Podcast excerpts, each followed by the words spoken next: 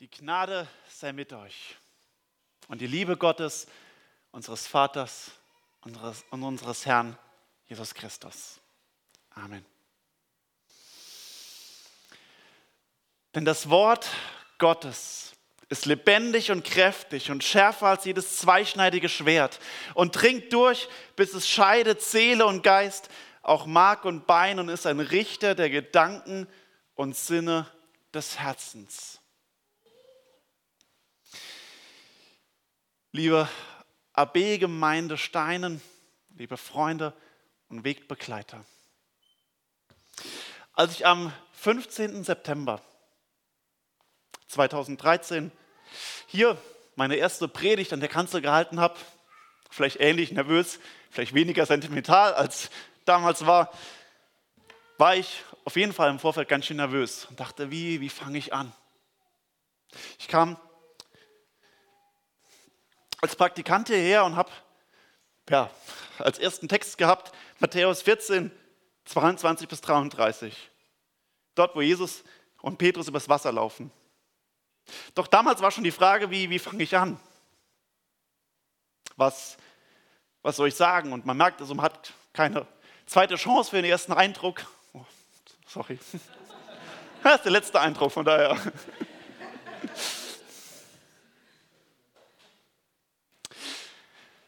Wer war damals dabei? 2013 im September. Wer war damals schon hier in der Gemeinde? Sehr schön. Ich frage es nicht, wer damals bei der Predigt dabei war und äh, wer noch weiß, was ich gepredigt habe. Genau, das äh, tue ich euch und mir nicht an. Ne? Auf jeden Fall war so die Frage, hier kommt ein Praktikant von Krishona und die Frage ist ja, taugt der was? Das müssen wir in ein Jahr aushalten und pff, ja, gut, bringt's das? Und ganz bewusst habe ich für euch als Gemeinde, auch für mich, gedacht, bevor ich diesen Predigtext starte, stelle ich diesen Vers voran. Denn um euch und um mich wegzubringen von subjektiven Beurteilungen, von was predigt, was richtig und falsch ist. Deswegen habe ich ganz bewusst diesen Vers vorangestellt und bin mit diesem Vers gestartet in, diesen, in diese Gemeindedienst hier. Denn das Wort Gottes ist lebendig und kräftig und schärfer als jedes zweischneidige Schwert und dringt durch, bis es scheidet Seele und Geist, auch Mark und Bein und ist ein Richter der Gedanken und Sinne des Herzens. Denn es ist nicht, ah, nee, genau, denn es ist nicht entscheidend, was der Bruder da vorne predigt. Es ist nicht entscheidend, ob es besonders charismatisch, ob es mitreißend, ob es komplett frei ist. Entscheidend ist, ob das Wort Gottes gepredigt wird, ob Gott zur Ehre kommt und ob Gottes Wort die Herzen trifft und erreicht. Ein Freund, mit dem ich mich die Woche getroffen habe, der hat gesagt, er hat vor kurzem hat er die beste Predigt seines Lebens und die schlechteste Predigt seines Lebens gehört. Gleichzeitig. Gesagt, er war im Gottesdienst und er hat noch nie einen so charismatischen Prediger gehört, der so mitreißend, so lebendig, so anschaulich, so praktisch, so mitreißend einfach toll gepredigt hat. Und als er nach dem Gottesdienst mit seiner Frau zusammensaß und über die Predigt gesprochen hat, haben sie je länger, je mehr festgestellt, es war die schlechteste Predigt, die sie je gehört haben. Denn inhaltlich war nichts, aber auch gar nichts existent. Das Wort Gottes wurde nicht gepredigt, es wurde nicht verkündigt. Gott kam nicht zur Ehre. Es ging eigentlich nur um ein paar Emotionen, aber kein Inhalt. Eine solche Predigt, auch wenn sie noch so toll ist, ist völlig überflüssig. Ein solcher Gottesdienst ist kein Gottesdienst, weil er nicht Gott ins Zentrum stellt und Gott ehrt, sondern weil wir uns nur versammeln. Ein solcher Gottesdienst ist überflüssig. Es ist allein das Wort Gottes, was lebendig und kräftig ist. Alleiniger Richter und Maßstab für alle Fragen des Lebens und des Glaubens. Und das habe ich versucht deutlich zu machen, dass es als Klammer über meinem Dienst hier in Stein steht. Und deswegen möchte ich euch genau in diesen Text, mit dem ich gestartet bin, mit hineinnehmen, in diesen Text Hebräer 4, die Verse 12 bis 13. Genau. Super, danke Gregor. Denn das Wort Gottes ist lebendig und kräftig und schärfer als jedes zweischneidige Schwert und dringt durch, bis es scheidet Seele und Geist, auch Mark und Bein und ist ein Richter der Gedanken und Sinne des Herzens. Und kein Geschöpf ist vor ihm verborgen, sondern es ist alles bloß und aufgedeckt vor den Augen Gottes, dem wir Rechenschaft geben müssen. Weil wir denn einen großen hohen Priester haben, Jesus, den Sohn Gottes, der die Himmel durchschritten hat, so lasst uns feststehen an dem Bekenntnis. Denn wir haben nicht einen hohen Priester, der nicht könnte mitleiden mit unserer Schwachheit, sondern der versucht worden ist in allem, wie wir, doch ohne Sünde. Darum lasst uns hinzutreten mit Zuversicht zu dem Thron der Gnade, damit wir Barmherzigkeit empfangen und Gnade finden zu der Zeit, wenn wir Hilfe nötig haben. Worte des lebendigen Gottes. In der vergangenen Woche hat Simon, Simon, ah, irgendwo, ja, genau, genau, mit Hannah draußen, ja, hat gepredigt zum Thema, zum, unser Predigtreiz zum König Josia. Und es ging letzte Woche darum, wie schnell es passiert, dass das Wort Gottes in den Hintergrund gerät. Wie schnell auch seine Gemeinde das Wort Gottes vergessen kann. Wie schnell passiert es, dass sich emotionale Dinge, Dinge in unserem Leben zwischen, zwischen das Wort Gottes und die Gemeinde stellen kann. Politische, religiöse, gesellschaftliche Dinge.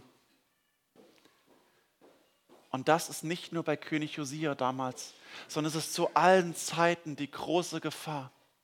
Es ist zu allen Zeiten bis heute, dass sich Dinge zwischen uns und das Wort Gottes stellen. In unserem Leben, im Leben unserer Familien und Gemeinden und Kirchen. Für Martin Luther war gerade das die Kritik seiner Zeit. Es war gerade das die Kritik, dass sich viel zu viele rituelle Dinge und sich Menschen zwischen das Wort Gottes und die Gläubigen gestellt haben. Dass eine Kluft entstanden ist. Und genau deswegen ist es auch so ein zentraler Punkt gewesen für die Reformation, dass er die Bibel aus dem Lateinischen und Griechischen übersetzt hat ins Deutsche. Er hat gesagt, dass es nicht nur das Wort Gottes für die Theologen ist, sondern dass es für jeden, für alle Christen sind. Jeder soll dazu befähigt werden, in Gottes Wort zu lesen und sich damit auseinanderzusetzen. Und Deswegen sind dadurch auch Bildung entstanden und gefördert worden und Buchdruck hat das Übrige dazu getan, dass die Reformation zum Durchbruch kam. So wie es bereits Paulus geschrieben hat an die Gemeinde in Kolossä, lasst das Wort Christi reichlich unter euch wohnen. Und auch einer der Väter des Pietismus, eine Bewegung innerhalb der evangelischen Kirche, von der unsere Gemeinde auch herkommt und vor allem auch unser Ingo sehr geprägt ist, einer der Väter, Graf Nikolaus Ludwig von Zinsendorf. Er schrieb in einem Wort, was wir auch in Haltingen immer wieder auch gern singen und ich freue mich, dass unsere Haltinger Geschwister auch da sind. Herr, dein Wort, die edle Gabe, diesen Schatz erhalte mir, denn ich ziehe es aller Habe und dem größten Reichtum für. Wenn dein Wort nicht mehr soll gelten, worauf soll der Glaube ruhen? Mir ist nichts als um tausend Welten, aber um dein Wort zu tun. Das ist das, was die Geschichte der Christenheit immer wieder bewegt hat und was der entscheidende Unterschied ist. Gerade weil das Wort Gottes eine solche zentrale Bedeutung hat. Deswegen ist es auch umkämpft. Deswegen ist es auch umkämpft in dieser Welt und in unserem Leben. Bibellesen und Bedeutung der Schrift sind äußerlich umkämpft. Äußerlich, da der Satan nicht will und die Herrschaft, äh, dass, wir aus der Herr dass wir in die Herrschaft Gottes kommen. Der Satan will nicht, dass wir uns im Reden Gottes unterstellen. Und deswegen ist es immer wieder äußerlich umkämpft und die Bedeutung der Schrift wird, um, wird untergraben. Ist es wirklich Gottes Wort oder finde ich nur in einzelnen Stellen Gottes Wort da drin? Eine Untergrabung des Wortes Gottes und auch in Fragestellung. Oder es wird an den Rand gedrängt, dass in der Gemeinde das Wort Gottes immer weniger zur Geltung kommt, immer weniger wirksam wird, immer seltener gelesen wird. Das ist der Grund, warum wir wieder neue Schriftlesung eingeführt haben, dass das Wort Gottes reichlich unter uns wohnt, dass es zur Geltung kommt. Und gerade hier ist auch eigentlich in gewisser Weise eine Ironie der Theologiegeschichte, dass wir heute als Evangelikale und Protestanten wieder viel stärker von der katholischen Kirche lernen müssen, die dem Wort Gottes in ihren Gottesdiensten viel mehr Raum gibt. Das Wort Gottes ist lebendig und kräftig und schärfer als jede zweischneidige Schwert und dringt durch. Zugleich gilt dieser Kampf nicht nur äußerlich, sondern eben auch in uns drin. Warum fällt das Bibellesen so schwer? Warum wird man viel zu schnell müde? Und abends nickt man ein. Warum fällt stille Zeit, das Lesen der Schrift vielen so schwer? Und so frage ich dich, machst du deine stille Zeit? Liest du wirklich in der Schrift? Die Losung oder den Vers des Tages, so ein Happen am Morgen, ist schon mal ein guter Anfang, aber liest du wirklich in der Schrift? Forschst du in ihr? Liest du täglich ein, zwei Kapitel, Stück für Stück durch die ganze Bibel, von vorne bis hinten, hinten bis vorne? Machst du das? Lebst du darin? Es ist die Sünde. Es ist unser alter Adam, der alte Mensch unter der Herrschaft der Sünde, der sich weigert und der müde wird. Wir wollen nicht in der Schrift lesen. Wir wollen uns nicht den Worten Gottes aussetzen, weil es anstrengend ist, weil es schwierig ist und weil das Wort Gottes schärfer ist als jedes zweischneidige Schwert und durchdringt. Bibellesen tut weh. Es trifft. Es schneidet Seele und Geist, auch Mark und Bein und ist ein Richter der Gedanken und der Sinne des Herzens solange es Bibelversen gibt, die mir gut tun, die sagen, wie groß Gottes Liebe ist und wie, wie toll ich gemacht bin und wie toll alles in dieser Welt ist. Oh, das tut gut, das baut auf, das ermutigt. Und deswegen werden natürlich auch solche Verse, vor allem so als Vers des Tages auch äh, ausgewählt. Und solche Verse druckt man auf Karten, weil es schön ist, ein schöner Zuspruch. Aber der Anspruch des Wortes Gottes, die Herausforderung, gegen die Begierde des Herzens anzukämpfen, gegen die alten Götter wie Geld, Sex, Macht und Ansehen, sie abzulegen und nicht unseren tiefsten Herzenswünschen zu folgen, sondern, wie Christus sagt, ihm nachzufolgen und uns selbst zu verleugnen, um zu beten, nicht mein Wille geschehe, sondern dein Wille. Nicht mein Wille, was ich mir wünsche. Das tut weh. Das tut richtig weh. Und gerade deshalb geben wir dem Wort Gottes häufig nicht so viel Raum. Weder in unserem Leben noch der Gemeinde. Wir alle immer haben die Tendenz dazu, das Wort Gottes an die Seite zu drängen. Und dabei vergessen wir eine Sache. Wir meinen, ja, ich bin ja mit Gott unterwegs, Bibel ah, ist ja schwierig. Und wir sehen was. Dass nämlich der lebendige Gott sich nicht trennen lässt von seinem Wort. Das Wort Gottes ist ein Richter der Gedanken und Sinn des Herzens. Und kein Geschöpf ist vor ihm verborgen, vor den Augen Gottes, dem wir Rechenschaft geben müssen. Fällt euch auf, was hier geschieht. Der Hebräerbriefschreiber setzt das Wort Gottes gleich mit dem lebendigen Gott. Und auch das Johannesevangelium startet genau so. Und quer durch die Bibel merken wir immer wieder, Gott ist nicht zu trennen von seinem Wort. Denn Christus ist das Wort, das gepredigt ist. Und es ist nicht zu trennen. Deswegen schreibt Paulus auch an Timotheus, dass alle Schrift von Gott eingegeben ist, eingehaucht, inspiriert ist. Wir haben hier drin verschriftlichten Heiligen Geist, dass Gott selbst atmet aus der Schrift. Wenn du die Stimme Gottes hören möchtest, und das wünschen sich die meisten und fragen, ja, warum, Gott, warum, warum machst du so, warum handelst du so oder wie soll ich reagieren, wie soll ich leben? Wenn du die Stimme Gottes hören möchtest, such nicht in der Natur, auch wenn sie Gottes Schöpfung ist.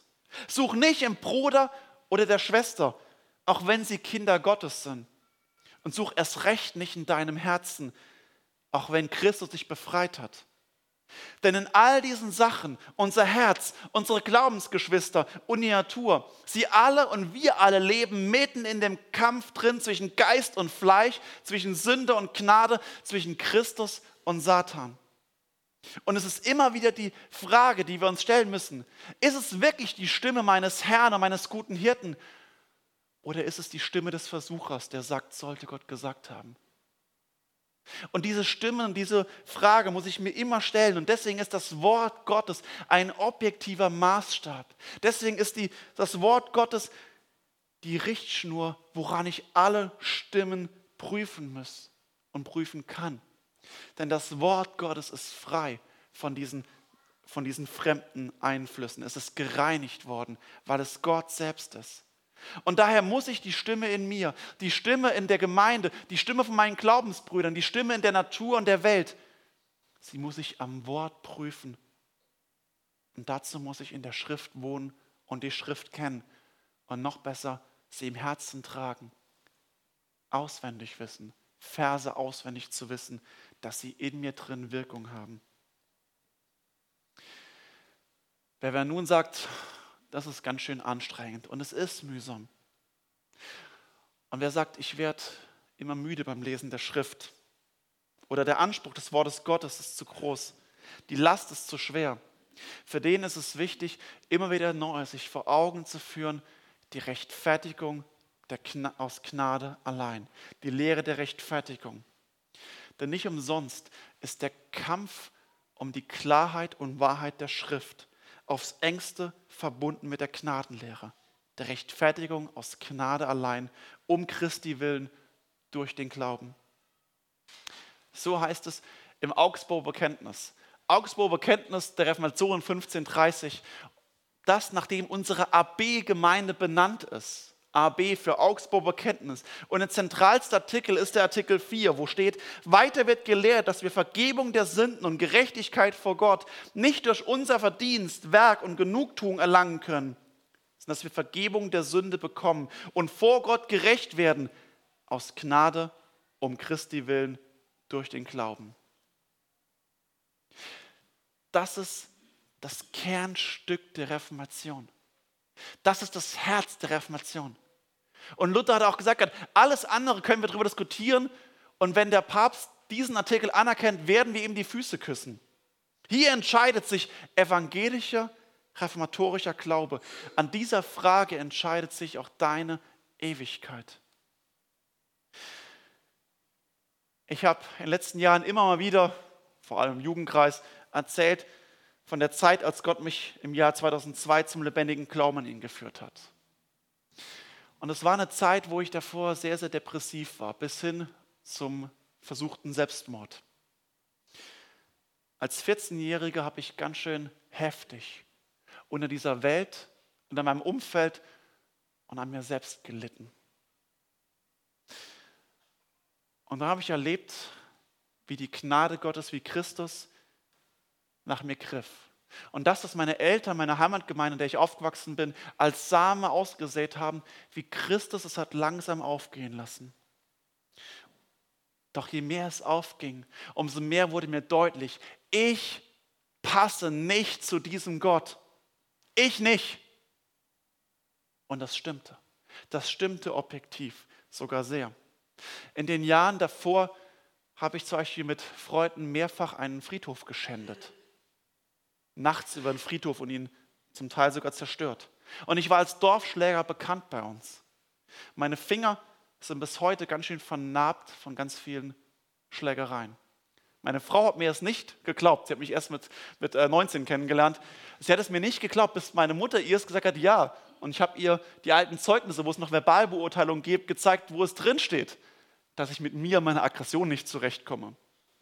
Und häufig endeten diese Schlägereien im Krankenhaus? Ich oder mein Gegenüber? Viel zu häufig musste ich im Krankenhaus abgeholt werden oder mein Gegenüber zum Krankenhaus abgeholt werden.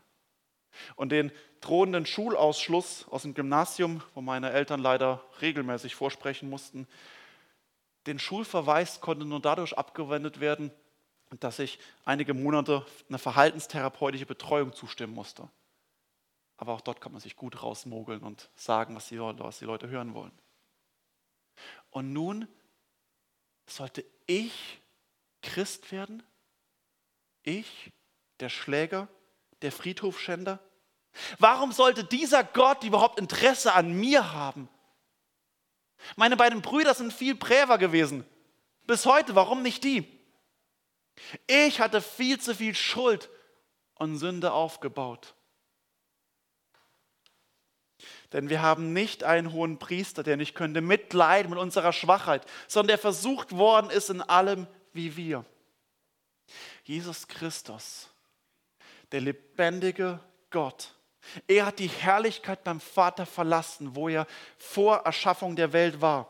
Er hat sich selbst erniedrigt, hat sich klein gemacht, ist in diese Welt gekommen, um elende Sünder wie mich zu retten. Und das nicht, weil er sich in mir getäuscht hat, weil er sich irgendwie vertan hat, sondern gerade weil ich verloren bin. Gerade weil wir Menschen verloren sind.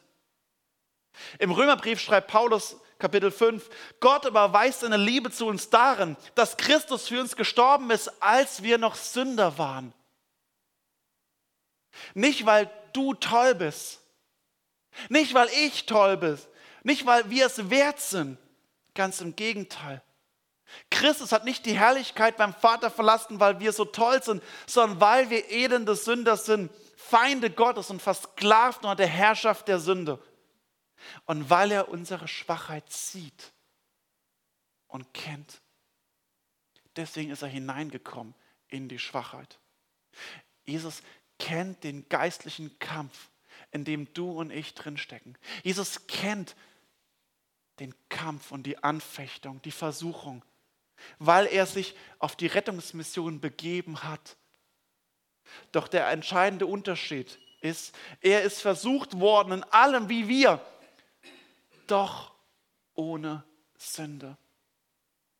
Jesus ist deshalb der Christus. Er ist deshalb der Heiland, deshalb der Erlöser, weil er in diese Welt hineingekommen ist, sie angenommen hat und doch ohne Sünde geblieben ist. Weil er der Einzige ist, der es tun komme, weil er Teil der Dreieinigkeit ist von Ewigkeit her und nicht unter dem Fluch der Erbsünde steht, nicht getrennt ist von Gott. Deswegen konnte er Mensch werden und trotzdem sündlos bleiben. Wir sind schon vor der Geburt getrennt von Gott aufgrund der Sünde. Wir sind getrennt und gehören unter die Herrschaft des Satans, bis Christus uns freikauft, bis Christus uns rettet und erlöst. Und gerade das ist die Lehre der Gnade, dass Jesus sagt, ich bin gekommen zu suchen und zu retten, was verloren ist und wer verloren ist. Ich bin nicht gekommen, Menschen, die es ein bisschen wert sind, zu retten, sondern verlorene Sünder zu retten. Und er sagt, ich bin nicht gekommen, um mir dienen zu lassen, sondern um zu dienen, um mein Leben zu geben als Lösegeld für viele. Das durfte Gott, das hat Gott mir in meinem Leben offenbart und ich durfte es erkennen, als Gott mich zum Glauben geführt hat und mir die Augen für die Lehre der Gnade geöffnet hat. Dann dann konnte ich singen. Ja, ich weiß, er hat mich befreit. Sein Blut bedeckt meine Schuld. Mein Erlöser lebt. Dann erst konnte ich das singen. Mein Erlöser lebt. Sein Blut bedeckt meine Schuld. Der Weg zur Rechtfertigung, der, Recht, der Weg zur Rechtfertigung allein aus Gnade verläuft über die Erkenntnis der eigenen Ohnmacht, der eigenen Sünde, des eigenen Verlorenseins. Denn erst dann, wenn ich es eingestehe, ich schaff's nicht, ich kann es nicht, ich bring's nicht, erst dann höre ich auf, selbst zu schwimmen und merke, ich muss gerettet werden von einem Erlöser. Nicht ich und er, sondern er allein. Ich brauche einen Erlöser als Retter für mein Leben und meine Seele. Und genau das ist der Kern des Augsburger Bekenntnisses. Wir werden nicht gerecht durch unser Verdienst und Werk, sondern einzig und allein aus Gnade um Christi willen, der sein Blut vergossen hat, durch den zugeschenkten und zugerechneten Glauben. Das ist der Kern des evangelischen Glaubens. Und diese Botschaft habe ich immer wieder versucht deutlich zu machen. Vielleicht manchmal zu häufig mit Luther, aber das wollte ich immer wieder euch verkündigen. Und wie Paulus an die Korinther schrieb, als Botschafter an Christi Stadt rufen, lasst euch versöhnen mit Gott, werdet gerettet durch Christus. Denn wir haben keine Wunder zu vollbringen. Wir haben keine großen Zeichen zu tun. Wir haben keine spektakulären Dinge aufzustellen und kein Geheimwissen zu vermitteln, sondern schlicht und einfach die Botschaft der Gnade, der unverdienten Gnade für verlorene Sünder. Und so frage ich dich heute zum vorerst letzten Mal. Bist du ein wiedergeborenes Kind Gottes? Bist du ein elender Sünder, der die Schwachheit braucht und der merkt, dass er ohnmächtig ist? Dann flieh. Flieh zu Jesus Christus. Jesus Christus, der hohe Priester, der sein kostbares Blut vergossen hat, stellvertretend zur Sühne für dich. Er hat bezahlt das, was du verdient hättest, um dich frei zu kaufen aus der Herrschaft des Sohnes. Nur sein Blut befreit dich auf der Herrschaft und macht dich zu einem Kind Gottes. Komm und bitte ihm um Vergebung. Komm, flieh zu ihm und halt dich an ihm fest. Er, der dich festhält und schließt. Und bitte ihm um Vergebung, um Reinigung, um Erneuerung und werde aus Gnade allein zu einem Kind Gottes.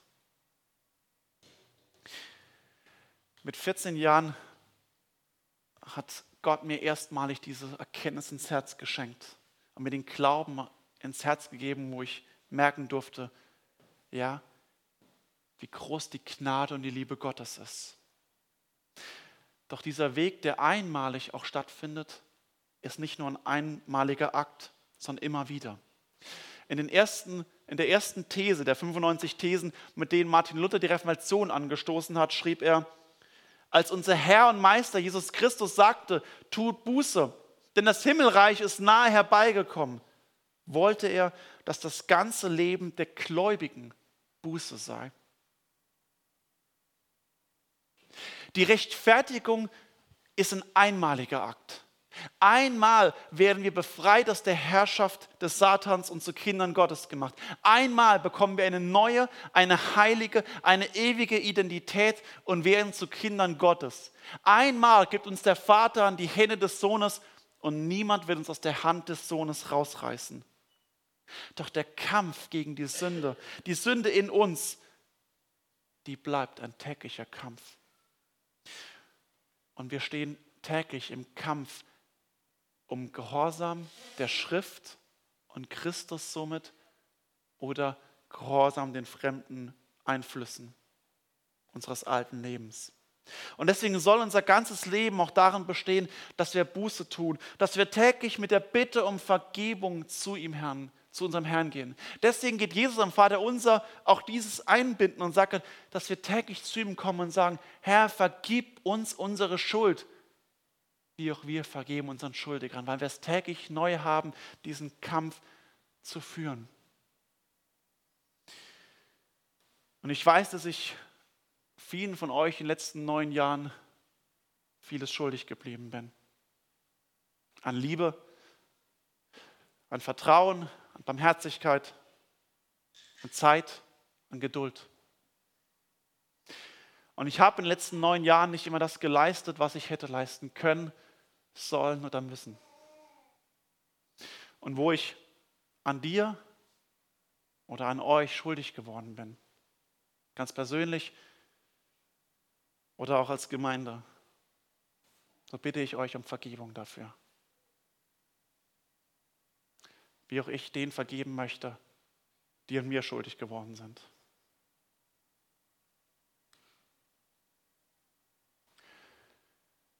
Der Hebräerbriefschreiber schließt darum, darum lasst uns hinzutreten. Mit Zuversicht zu dem Thron der Gnade, damit wir Barmherzigkeit empfangen und Gnade finden zu der Zeit, wenn wir Hilfe nötig haben. Und liebe AB-Gemeinde, liebe Freunde, wir haben Hilfe nötig. Es gibt unterschiedliche Phasen im Leben, wo wir das merken, unsere Abhängigkeit. Doch wir leben und bleiben in der Abhängigkeit.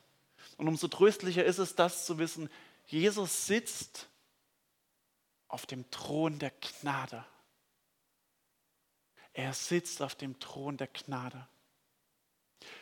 Diese Gemeinde hier in Stein, wir alle christliche Gemeinden, sie werden nur dann wirklich wachsen und wirklich Frucht bringen. Sie werden nur dann wirkliche geistliche Ausstrahlung haben, wenn du, wenn diese Gemeinde und wenn die Gemeinde des äh, Christi ganz bei der uneingeschränkten Gültigkeit, der göttlichen Inspiration der Heiligen Schrift bleibt.